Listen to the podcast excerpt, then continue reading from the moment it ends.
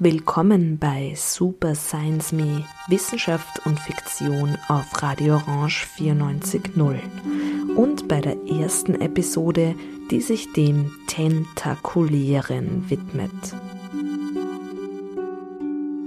Und zwar tasten wir uns heute an die Quallen heran. Am Mikrofon ist Julia Grillmeier, die sich freut, Ihnen einige philosophische und zoologische Gedanken zu den Quallen zu präsentieren. Vom Lachen der Medusa bis hin zu science-fiktionalen Riesen-Jellies, von Tentacular Thinking als einem philosophischen Konzept bis hin zu einem Spaziergang im Tiergarten Schönbrunn. Und mit dem starten wir jetzt.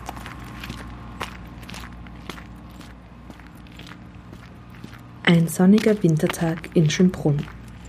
Auf dem Weg zum Tiergarten.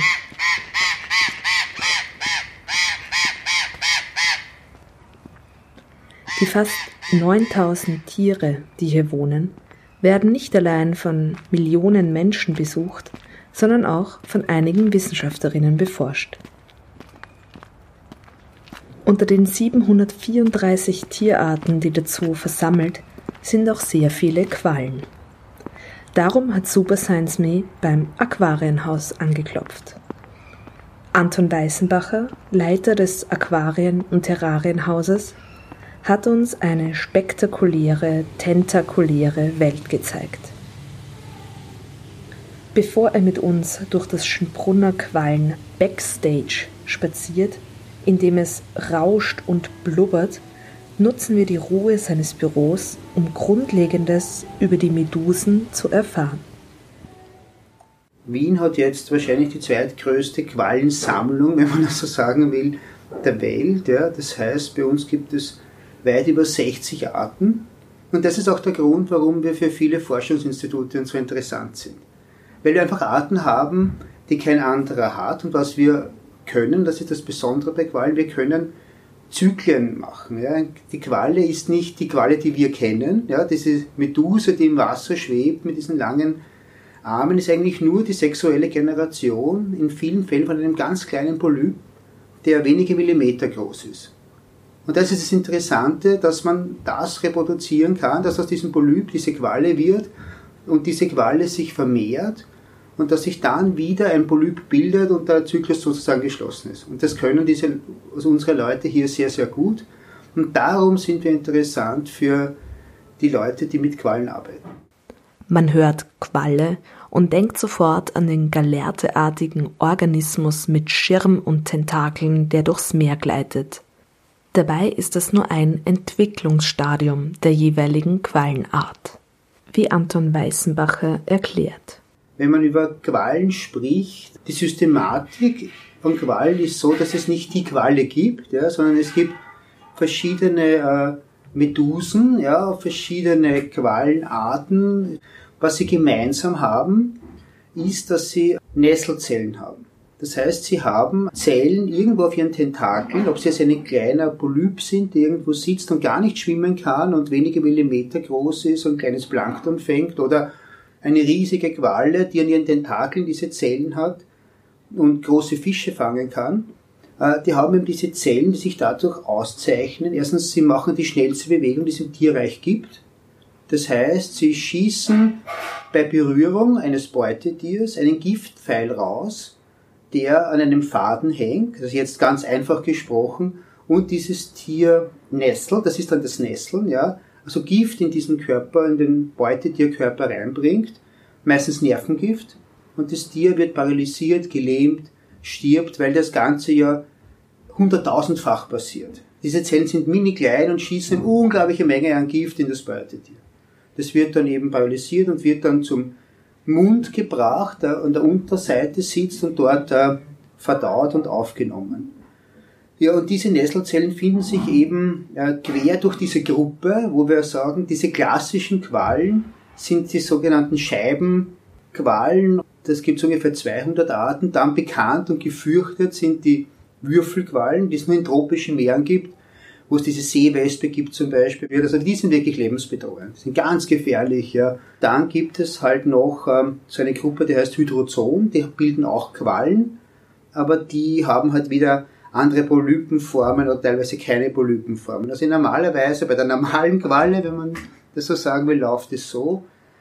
Du hast einen kleinen Polypen, das ist eben ein festsitzendes kleines Stück Schlauch, kann man sagen, ja, mit, äh, mit Tentakeln, die sich nicht bewegen können und kleine Planktonorganismen mit ihren Nesselzellen, die auf ihren Tentakeln sitzen, fangen und die verdauen. Und wenn sie viel zum Fressen haben, vermehren sie sich vegetativ, das heißt nicht sexuell, sondern wie eine Pflanze kriegen sie praktisch einen, einen Trieb, ja, ein zweiter Polyp wächst aus ihnen raus und wenn es ganz toll ist mit dem Futter, vermehren sich die immer weiter, immer weiter und das wird eine riesige Kolonie. Also jeder baut diese Knospen, diese Polypenknospen und eine große Fläche wird praktisch überwachsen von diesen Polypen. Und dann aus irgendwelchen Gründen, die man wissen muss, wenn man sie praktisch im Aquarium hält und, und weiter praktisch äh, weiterbringen will über das Polypenstadion hinaus, dann passiert Folgendes. Durch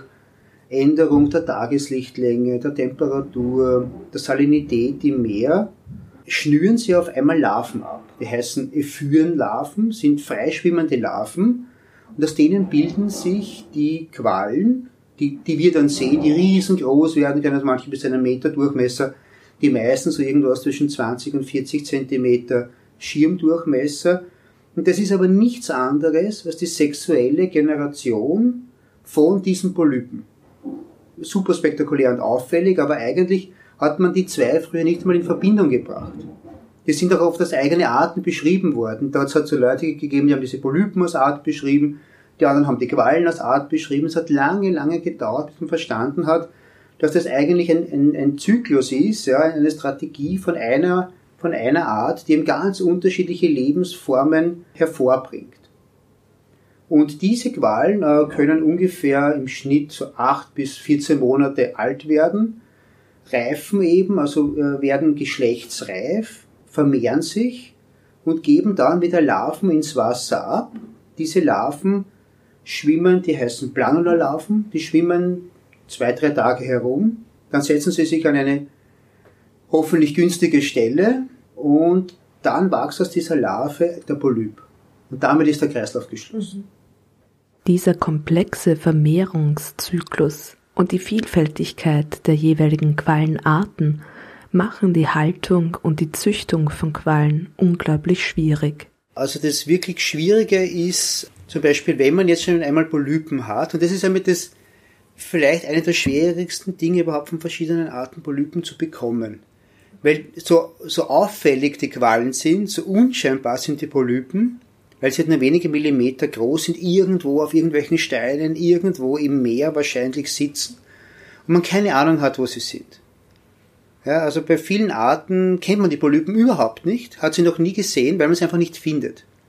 Und das ist halt diese Challenge, wo man halt mit verschiedenen Instituten, mit verschiedenen Meeresbiologen zusammenarbeitet, die halt äh, auf sowas spezialisiert sind, die uns dann gern die Polypen geben und von uns dann aber Infos über das Wachstum und über andere Informationen bekommen können oder Stadien bekommen können, die sie in ihren Labors äh, nicht machen können. Weil das Schwierige ist, dass es einen Polypen hier sitzen, du weißt, der ist aus einem tropischen Gebiet irgendwo und jetzt soll er Strobilieren heißt es, also diese Larven bilden, die dann zu Quallen werden.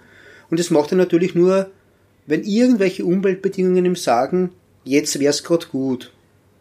Das kann zum Beispiel sein, okay, es wird insgesamt wärmer, wärmer heißt, es gibt mehr Nahrung für die Larven, äh, dann fangen wir an zum Strobilieren, das heißt, der Polyp bildet diese Larven, die dann ins Plankton hineinschwimmen und hurra, es ist viel Futter da, schnell wachsen und es gibt viele Quallen oder eben eine so ein Jelly Bloom, so eine Blüte, wo dann halt alles voll ist mit Quallen, dann hat die Qualle richtig gemacht. Also man muss diesen Auslöser kennen Und der ist eben von Art zu Art komplett verschieden. Außerdem brauchen Quallen ganz eigene Aquarien. Besondere ist bei den Aquarien, dass du in einem normalen eckigen Aquarium Quallen nicht halten kannst. Quallen müssen in einer permanenten Strömung leben, leben in einer Strömung. Quallen können aktiv schwimmen, fast alle Arten, manche extrem gut, manche naja, also die können sie halt so in der Schwebe halten. Aber alle sind davon abhängig, in einer aktiven Strömung zu sein. Das kann so eine Hin- und Herströmung mit einer Brandung sein, eine laminare, eine gerichtete Strömung, die sie eben auf ja, Golfstrom oder irgendwas, wo man so halt dahin geblasen wird, ja. Und in dem können sie halt sinken und steigen und schweben, aber ohne dem würden sie am Boden liegen, ja. Und da gibt es die sogenannten Kreisel-Aquarien, das sind, das sind Aquarien, die praktisch unendliche Strömung vortäuschen.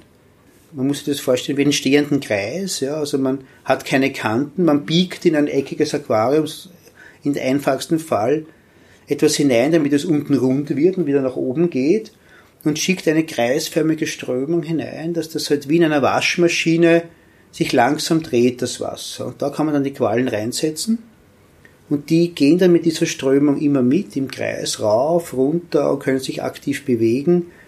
Und da ist wieder dann das Einstellen, äh, die Challenge, haben sagt, okay, wie viel Strömung, mehr, weniger. Äh, die Qualle kann auch Stress bekommen, wenn die Strömung zu stark ist. Was heißt Stress bei einer Qualle? Das heißt, sie, sie frisst halt nicht, zieht die Tentakeln ein und wird mehr so durch die Gegend geschossen, als sie schwimmt. Und das ist eben dieses Feingefühl, was die Leute dann brauchen, die sowas bedienen. Dort füttert man dann und ähm, Futter ist meistens Plankton, das heißt, da wirft man ganz viel kleinste Lebewesen, die man selber züchtet, hinein. Räderdierchen und so weiter oder Salzkrebschen. Und da muss man aber auch sehr viel wieder rausholen. Ja. Also man muss das auch, hygienisch das Ganze auch ziemlich aufwendig, aber es ist eigentlich von der Filterung her vergleichbar mit einem normalen Aquarium, aber das Betreiben der Strömung und der Bau ist sehr schwierig. Vor allem, wenn man einmal Maße hat, die funktionieren, ist man sehr froh. Jede Änderung, da musst du halt wieder Modelle bauen und wieder schauen, ob das wirklich genauso ist, ob andere Scherkräfte sind, wie du das betreibst, ob das Verhältnis noch stimmt. Also es ist auch so für Tüftler sehr, sehr spannend, ja. Super Science Me auf Radio Orange, heute über die tentakulären Quallen. Bevor wir dann noch mehr von den Schönbrunner Quallen erfahren, kommen wir nun zu jener mythologischen Figur, die dem besagten spektakulären Quallenstadium seinen Namen verliehen hat. Der Medusa, einer grässlich anzusehenden Gorgone, Schlangen als Haar, ihr Anblick so schauderlich, er lässt den Blickenden zu Stein werden. Angestiftet und mit Hilfe der Göttin Athene, die im Übrigen die Medusa aus Eifersucht überhaupt erst zum Monster gemacht hat, findet sich mit Perseus ein Held, der seine Heldenhaftigkeit dadurch beweist, dass er Medusa den Kopf abschlägt. Folgend wird er das Haupt der Medusa als Waffe einsetzen und jeden versteinern, der ihm in die Quere kommt. Was aber, wenn man sich die Medusa schön und lachend vorstellt? 1975 schrieb Hélène Sixou ein feministisches, poetisch-politisches Manifest, das Lachen der Medusa. Je parlerai de l'écriture féminine, de ce qu'elle fera. Il faut que la femme s'écrive. Ich werde über die weibliche Schrift sprechen, darüber, was sie bewirken wird. Es ist unerlässlich, dass die Frau sich schreibt, dass die Frau von der Frau ausgehend schreibt und die Frauen zum Schreiben bringt, zum Schreiben, von dem sie unter Gewaltanwendung ferngehalten worden sind, wie sie es auch von ihren Körpern waren. Aus denselben Gründen, Kraft desselben Gesetzes, mit demselben todbringenden Ziel. Es ist unerlässlich, dass die Frau sich auf und in den Text bringt, so wie auf die Welt und in die Geschichte, aus ihrer eigenen Bewegung heraus. Aus Le Rire de la Méduse, das Lachen der Medusa von Hélène Sixou. Esther Hutfless und Elisabeth Schäfer haben gemeinsam mit Gertrude Postel die deutsche Erstausgabe des Textes herausgegeben, erschienen 2013 im Passagenverlag. Wir haben uns viel mit dieser Figur beschäftigt. Also warum wurde diese Figur von Sixu gewählt? Was bedeutet es? Wie schafft Sixu es auch, einerseits eine weibliche Figur zu nehmen, die in der, in der Mythologie ja eine ist, die einerseits als bedrohliche ja geköpft werden muss und die zugleich aber auch ein, Schutz, als Schu ein Schutzschild dann wird, aber nur als Tote gegen das Böse. Und wie schafft sie es auch, diese Figur zu, zu wenden, nämlich auch zu queeren und, und auch als positive weibliche Figur, als Imaginäres für ein neues Weibliches zu finden. Die Philosophin Esther Hutfless über das Lachen der Medusa von Hélène Sixou. Ich finde es sehr interessant, dass sie diese Figur gewählt hat, aber, aber zugleich auch sehr schön, weil ich finde, dass, dass dieser Prozess des Queerings auch drin vorkommt, nämlich das anders zitieren und neue Bedeutungen einzuschreiben, weil wie die Medusa psychoanalytisch gelesen worden ist, zum Beispiel von Freud und auch von Ferenczi, die das ja mit der Kastration in Verbindung bringen. Freud bringt die Medusa ja zusammen mit der Oedipus-Erzählung, äh, nämlich dass der Junge äh, sieht das Erschreckende, also das Genital der Mutter, das behaarte Genital, aber sonst ist da nichts und dass es über diesen Schrecken und das Grauen, das sich da zeigt beim Anblick des Genitals der Mutter, das Grauen verschiebt sich auf das Haupt, also da treten dann die Schlangen auf, also die, die Haare das sind zugleich auch Penisse, also vom Nichts unten wird etwas oben und die Medusa wird auch zum Grauenerregenden, vor dem der Junge erschrickt und, und das mit Kastration äh, bedroht. Und insofern finde ich es ganz spannend, dass Sixu diese Figur wählt, um daraus eine positiv weibliche Identifikationsfigur zu machen. Sigmund Freud schreibt 1922 eine kurze Abhandlung mit dem Titel Das Medusenhaupt. Darin heißt es, ich zitiere, Kopf abschneiden ist gleich kastrieren. Der Schreck der Meduse ist also Kastrationsschreck, der an einen Anblick geknüpft ist. Aus zahlreichen Analysen kennen wir diesen Anlass. Er ergibt sich, wenn der Knabe, der bisher nicht an die Drohung glauben wollte, ein weibliches Genitale erblickt, wahrscheinlich ein erwachsenes, von Haaren umsäumtes, im Grunde das der Mutter. Wenn die Haare des Medusenhauptes von der Kunst so oft als Schlangen gebildet werden, so stammen diese wieder aus dem Kastrationskomplex und merkwürdig, so schrecklich sie an sich wirken, dienen sie doch eigentlich der Milderung des Grauens, denn sie ersetzen den Penis, dessen Fehlen die Ursache des Grauens ist. Tant pis pour eux s'ils s'effondrent à découvrir que les femmes ne sont pas des hommes ou que la mère n'en a pas. Ihr Pech, wenn sie es nicht ertragen, zu entdecken, dass Frauen keine Männer sind oder dass die Mutter keinen hat. Aber kommt ihnen diese Angst nicht gelegen? Wäre das Schlimmste nicht, ist denn in Wirklichkeit das Schlimmste nicht, dass die Frau nicht kastriert ist, dass es reicht, dass sie den Sirenen kein Gehör mehr schenkt, denn die Sirenen waren Männer, damit die Geschichte ihre Richtung und ihren Sinn ändert? Es reicht Medusa ins Gesicht zu schauen, um sie zu sehen, und sie ist nicht tödlich, sie ist schön und sie lacht. Elle est belle et elle rit. Und gleichzeitig ist es ja auch so interessant, dass im Text selber diese Überlegungen, die, die du jetzt und die wir auch teilweise im Buch angestellt haben, äh, dass die ja von Sixu selber in dieser Explizitheit gar nicht vorgenommen werden. Also dass sie eigentlich ja nicht, ähm, wie man es auch hätte annehmen können, dass sie als Denkerin, als, als Autorin, ähm, als Schriftstellerin der Dekonstruktion verpflichtet, sich wirklich jetzt sozusagen an den Rand dieser Mythologie setzt und hier genau dekonstruiert. Komischerweise, finde ich, macht sie das eigentlich nicht ganz so. Und ich finde das aber sehr schön, gerade bei diesem Text, wo es dann auch ums Schreiben geht, dass, dass die Medusa eigentlich wie, mehr wie so ein Gespenst ähm, oder durch, durch den Text tentakelt in gewisser Weise auch und dadurch natürlich ganz viel ähm, äh, Offenheit oder ganz viel nur so unterseeische Berührungen eigentlich aussendet. Die Philosophin Elisabeth Schäfer über die Sixusche Medusa und ihre Quallenhaftigkeit. Ja, und natürlich dieses wenn man sozusagen noch einmal an diese Quallen und an das, das, ich meine, wo bewegen die sich natürlich im Flüssigen, im Wässrigen, auch im Dunkeln in gewisser Weise natürlich. Also das ist ja auch das Metier, das Dunkle, das Wässrige. Und gleichzeitig der Körper einer Qualle ist auch ein sehr bisschen gespenstischer Körper. Er ist durch, teilweise durchsichtig, wenn sie beleuchtet wird, sieht man so ein bisschen durch dieses Fleisch durch. Und andererseits ist ihre Form natürlich auch sehr rhizomatisch.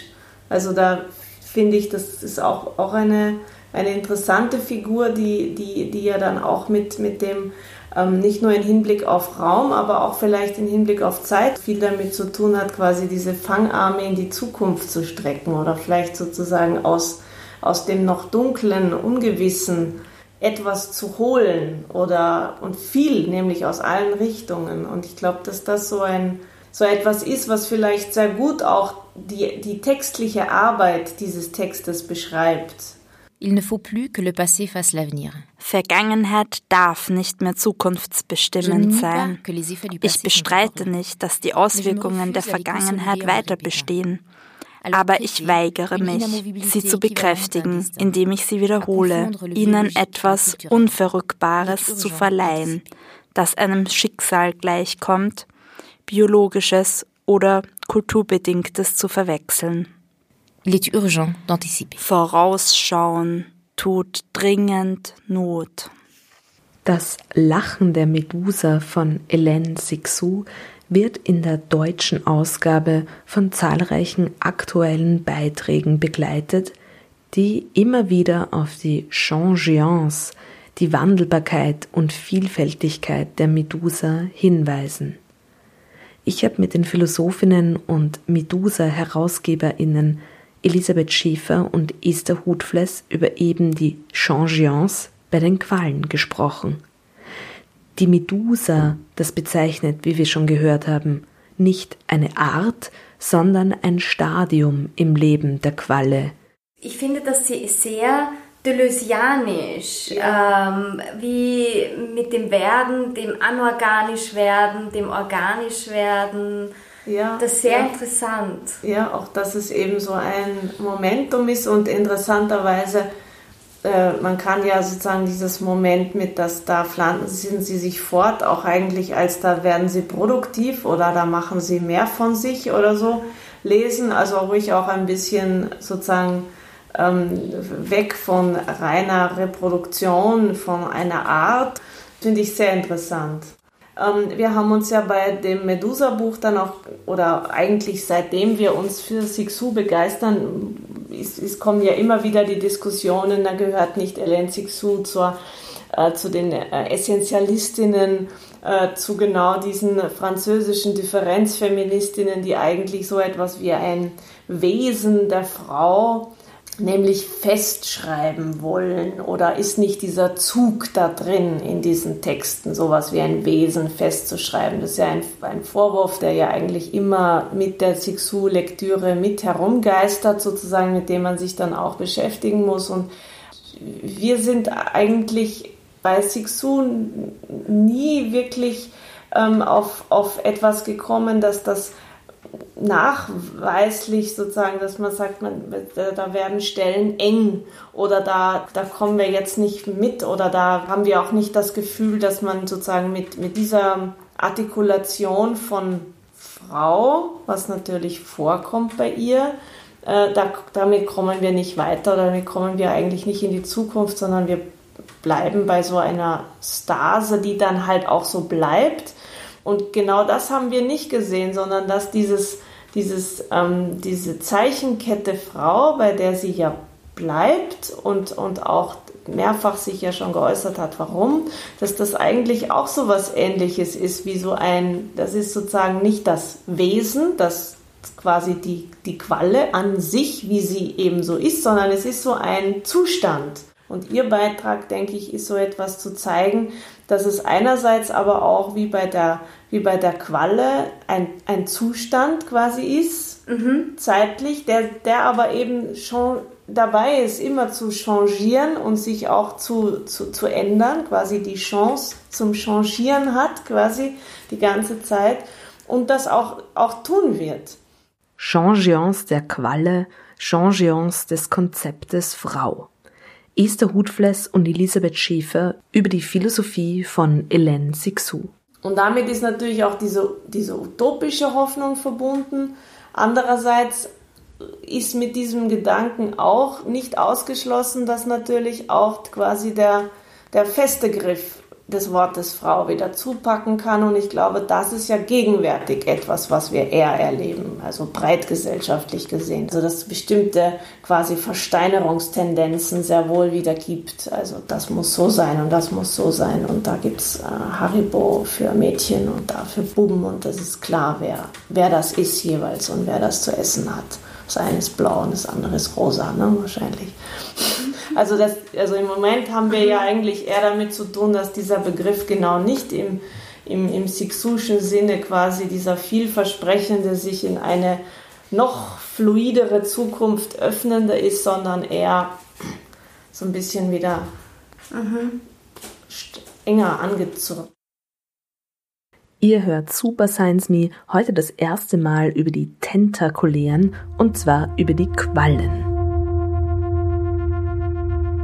Tentacular Thinking, Anthropozän, Kapitolozän, Cthulhuzän. So heißt ein Kapitel in Donna Haraways neuesten Buch Staying with the Trouble. These are the times of urgencies that need stories. We need another figure, a thousand names of something else, to erupt out of the Anthropocene into another big enough Wir leben in einer Zeit der Transformation auf der Erde. Und die macht es unmöglich, nur von Individuen und von allein menschlichem Werden zu sprechen. Die Fülle und Vielfältigkeit der Verbindungen und des gemeinsamen Werdens aller Erdlinge muss gedacht werden. These are the times we must think. Gerade von dieser Zeit nun als dem Anthropozän oder gar dem Kapitolozän zu sprechen, das seinen Namen dem Menschen und seinem oft egoistischen Treiben auf der Erde verdankt? Nein, sagt Donna Haraway. Wir werden diese Begriffe weiterhin brauchen, aber suchen wir auch neue suchen wir Begriffe, die das Bemühen in den Vordergrund stellen, weniger zerstörerische Wege des Zusammenlebens zu finden. Donna Haraway schlägt hier das Cthulhu-Zen vor, benannt allerdings nicht nach H.P. Lovecrafts Gruselfigur, sondern nach Pimoa Cthulhu. Bitten in a California redwood forest by spidery Pimoa Cthulhu. Einer Spinne, die hier als erstes tentakuläres Wesen eingeführt wird. Tentacle, Tentaculum, Tentare. Fühlen und auch ausprobieren. Zahlreiche Tentakeln werden wir brauchen, um das Cthulhu-Zen zu erzählen. Science fiction is storytelling and fact telling.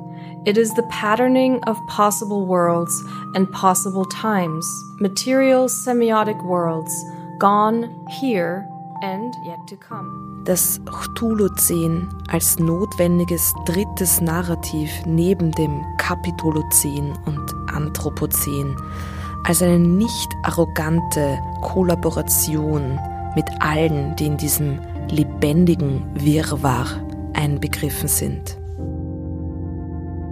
We need another figure, a thousand names of something else, to erupt out of the Anthropocene into another big enough story. Mehr tentakuläre und somit weniger binäre Geschichten vom Leben zu erzählen, Dafür plädiert Donna Haraway in Staying with the Trouble.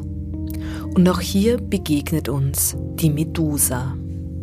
Bitten in a California redwood forest by spidery Pimoa Cthulhu, I want to propose Snaky Medusa and the many unfinished worldings of her antecedents, affiliates, and descendants.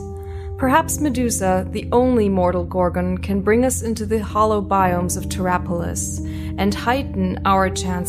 Medusa, die einzige Sterbliche unter den Gorgonen.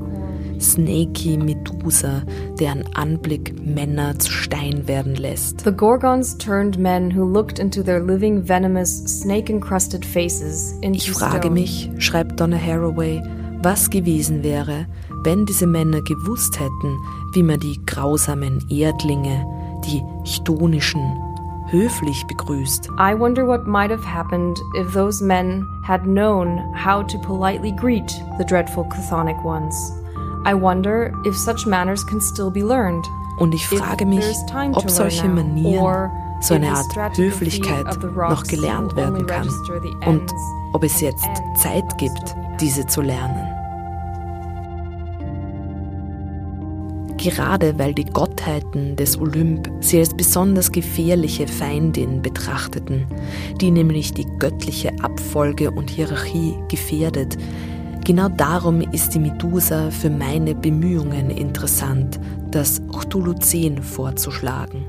Because the deities of the Olympiad identified her as a particularly dangerous enemy to the sky god's succession and authority, Mortal Medusa is especially interesting for my efforts to propose the Cthulhu scene as one of the big enough stories in the net bag for staying with the trouble of our ongoing epoch. Das Cthulhu-Szenen als Narrativ, das groß genug ist, um sich bei den Problemen unserer aktuellen Zeit aufzuhalten. Staying with the Trouble. Donna Haraway, Staying with the Trouble.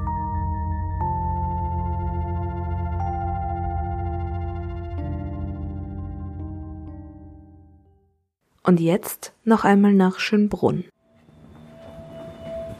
im Aquarien- und Terrarienhaus.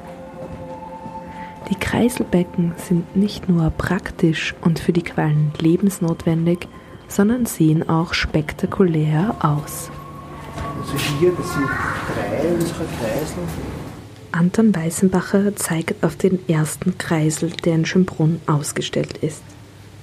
Man schaut wie in eine rechteckige Box, deren Seitenflächen verspiegelt sind bis ins scheinbar Unendliche schweben blau leuchtende Medusen darin. Es hat ungefähr 1000 Liter, sind jetzt große Ohrenquallen drinnen, also das zeigen wir einfach eine große Quallenmasse sozusagen, was man, so wie man es meistens in der Natur auch sehr oft sieht, äh, wenn man an Strände kommt, wo halt wirklich viele Tiere einer Art, also monokulturartig vorkommen. Also so Quallenansammlungen sind meistens nicht divers, also das ist meistens eine Art, die halt einen ganzen Bucht oder so zubaut. Warum es jetzt auch wieder so viele Quallen gibt, sagt man, hat auch damit zu tun, weil die großen Quallenfresser alle gefährdet oder vom Aussterben bedroht sind, wie zum Beispiel die Meeresschildkröten, aber vor allem die Thunfische. Mhm. Thunfische in allen Größen, Klassen, also die kleinen bis zu den riesigen, ja, sind Quallenfresser. Und da weiß man ja, dass der Einbruch also gigantisch ist. Ja. Also die Fangquoten sind eigentlich fast schon erfüllt, bevor die Leute zum Fischen beginnen. Also mhm. Also so wenig gibt es dann nur mehr. Also es ist wirklich Wahnsinn, was mit diesen Arten passiert ist in den letzten 20 Jahren, kann man fast sagen. Also, und man sieht also nirgends eine, eine wirkliche Verbesserung, weil der Druck viel zu groß ist, weil der Thunfisch viel zu begehrt ist. Es ist selten, dass ein Räuber einen so großen Einfluss äh, auf Nahrung hat, aber das dürfte jedenfalls regional schon der Grund sein, dass wieder so viele äh, Quallenblüten oder so viele hohe Dichten auftreten. Mhm. Die Quallen werden mehr und damit auch die Quallenforschung. Der Schönbrunner Aquarien- und Terrarienhausleiter Anton Weißenbacher erklärt, warum es immer mehr QuallenforscherInnen gibt. Die werden deswegen immer mehr, nicht weil die Quallen auf einmal äh, so beliebt sind und alle gerne mit Quallen forschen, sondern weil durch, ganz einfach gesagt, wahrscheinlich durch äh, Änderungen im Weltklima die Quallen extrem profitieren. Und überall, wo früher keine Quallen waren, auch im Mittelmeer, an den nährstoffärmsten Stränden oder so, wo man hier und da mal eine Qualle gesehen hat, im Herbst vielleicht, jetzt im Juli schon, riesige Quallenbestände sind und das ist schlecht für den Tourismus. Und darum wird ganz, ganz viel Geld im Moment in Quallenforschung investiert. Das ist eigentlich der Hauptgrund. Da freuen sich die Quallenforscher, die es immer schon gern getan haben und es springen natürlich auch jetzt ganz viele auf, weil das eine moderne Wissenschaft ist, unter Anführungszeichen. Zurück im Schönbrunner Aquarienhaus. Das ist jetzt der neue Kreisel. Da sind Kompassqualen drinnen. Das sind große, spektakuläre Qualen, die aktiv schwimmen. Man sieht das auch an den Pumpbewegungen. Ja.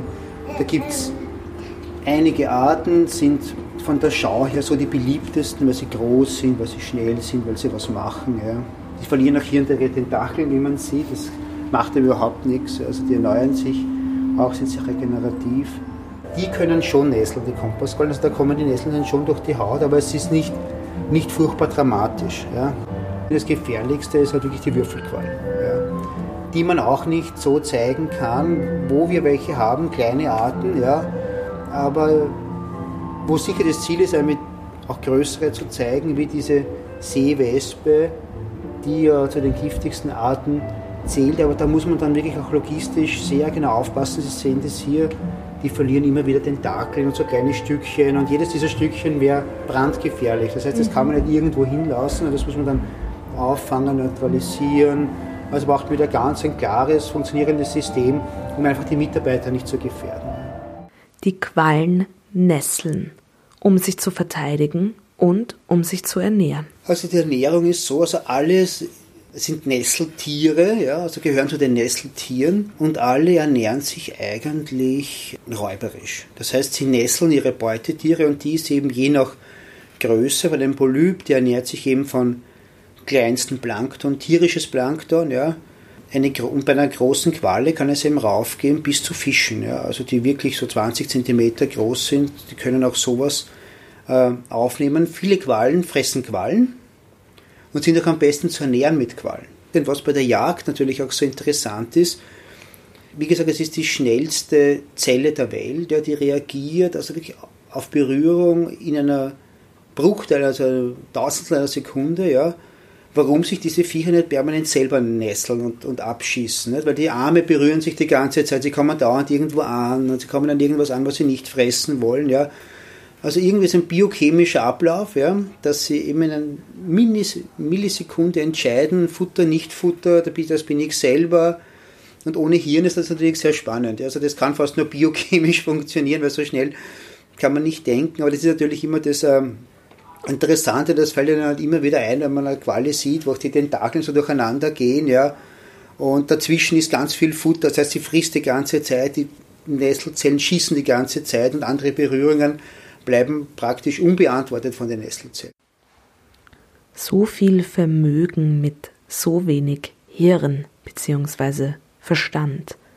Das ist einer der Punkte, wo die Qualle die Philosophie zum Denken bringt wir reden immer von Einsicht und Vernunft, das ist halt für uns alles sehr wichtig oder, oder Erkenntnis, ja, aber das haben die Qualen natürlich auch, aber halt ohne Hirn. Ja. Das, das ist halt ein, ein, ja, es sind die erfolgreich, also gehören zu den erfolgreichsten Organismen überhaupt. Also Qualen in der jetzigen Form gibt es seit über 670 Millionen Jahren. Ja. Also es ist wirklich lange, ja.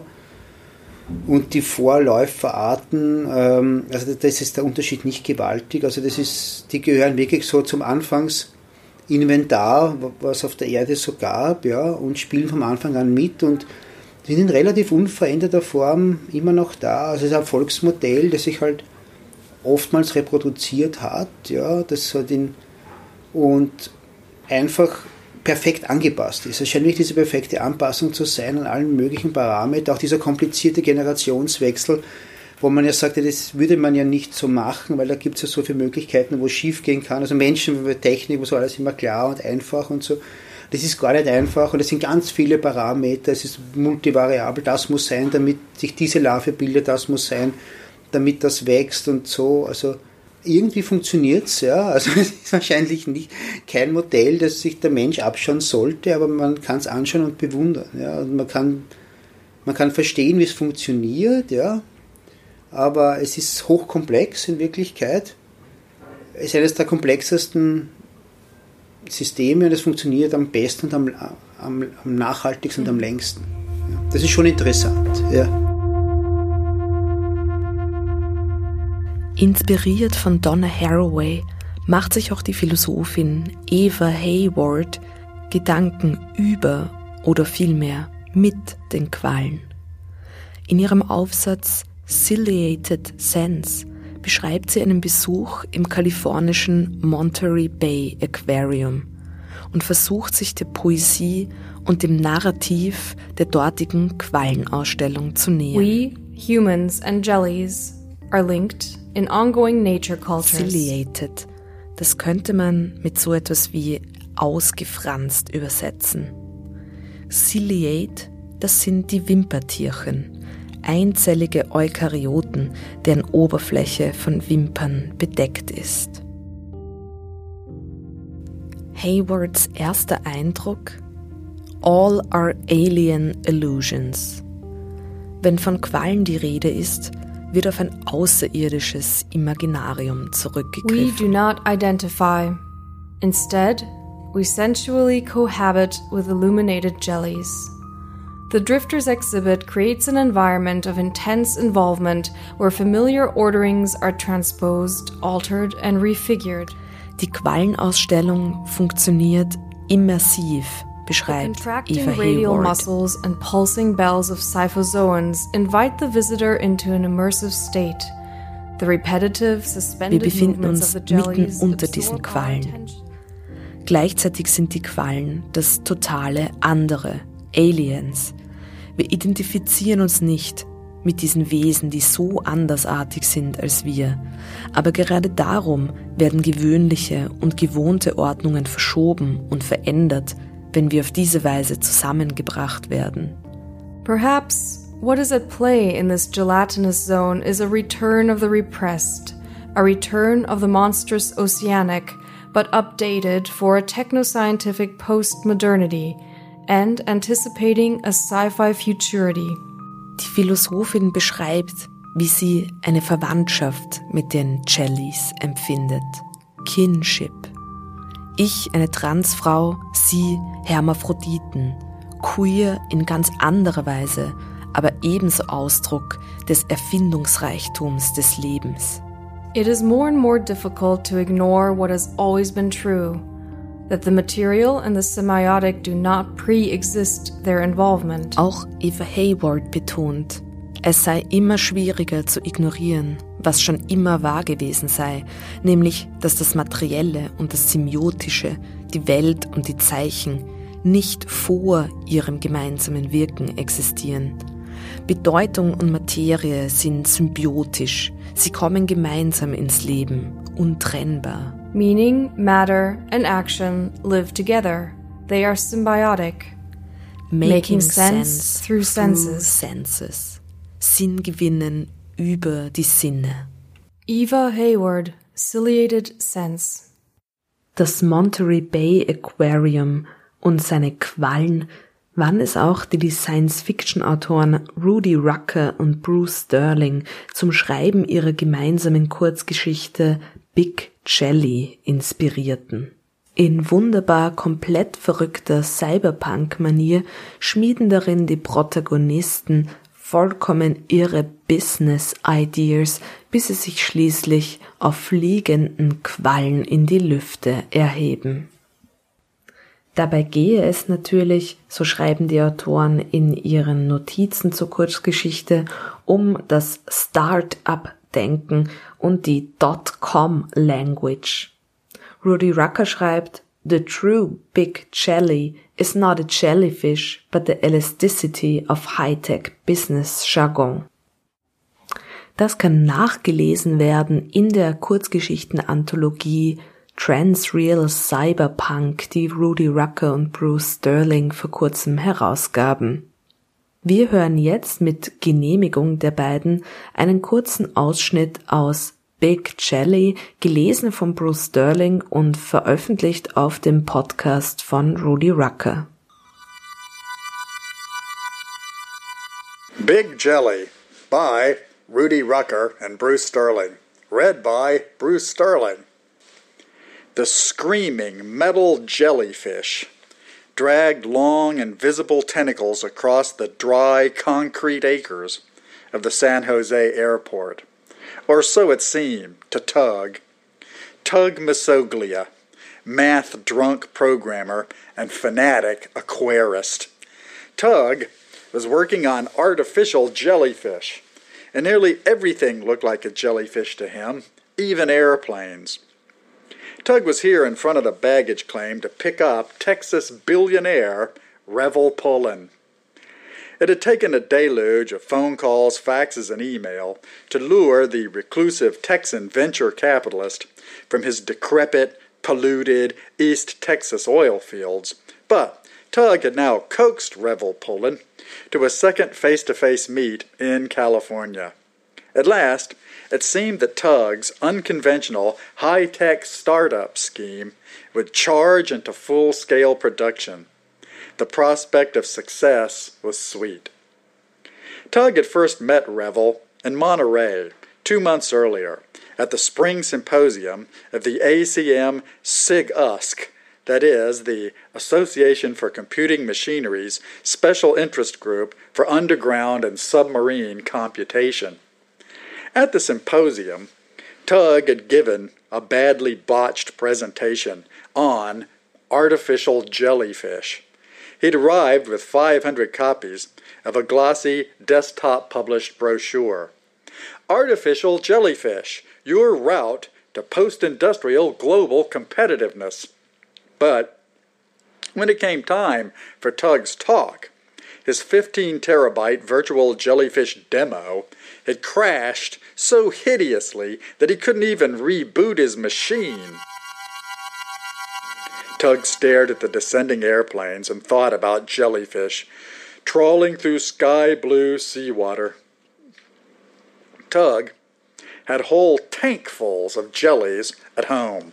One tank with flattish moon jellies, each with its four whitish circles of sex organs.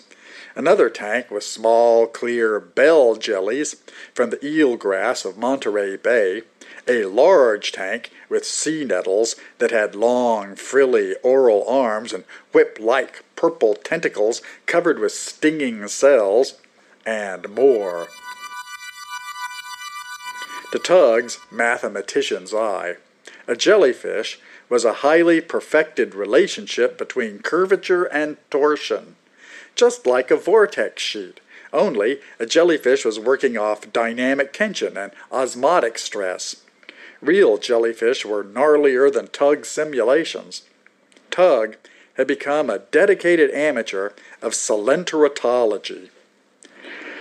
Imitating nature to the core, Tug found a way to evolve and improve his vortex sheet models via genetic programming. Tug's artificial jellyfish algorithms competed, mutated, reproduced, and died inside the virtual reality of his workstation's sea green screen. Das waren Auszüge aus dem Anfang der Kurzgeschichte Big Jelly von Rudy Rucker und Bruce Sterling. Das war Super Science Me, Wissenschaft und Fiktion auf Radio Orange 94.0. Ich bedanke mich bei meinen heutigen GesprächspartnerInnen Esther Hutfless und Elisabeth Schäfer sowie Anton Weißenbacher. Ich bedanke mich bei Louise Horvath und Tanja Draxler für das Lesen der Medusen-Zitate, bei Catherine Apostle für das Lesen von Donna Haraway und Eva Hayward und bei Ross Lipton für den musikalischen Mantel. Auf Wiederhören und bis bald bei Super Science.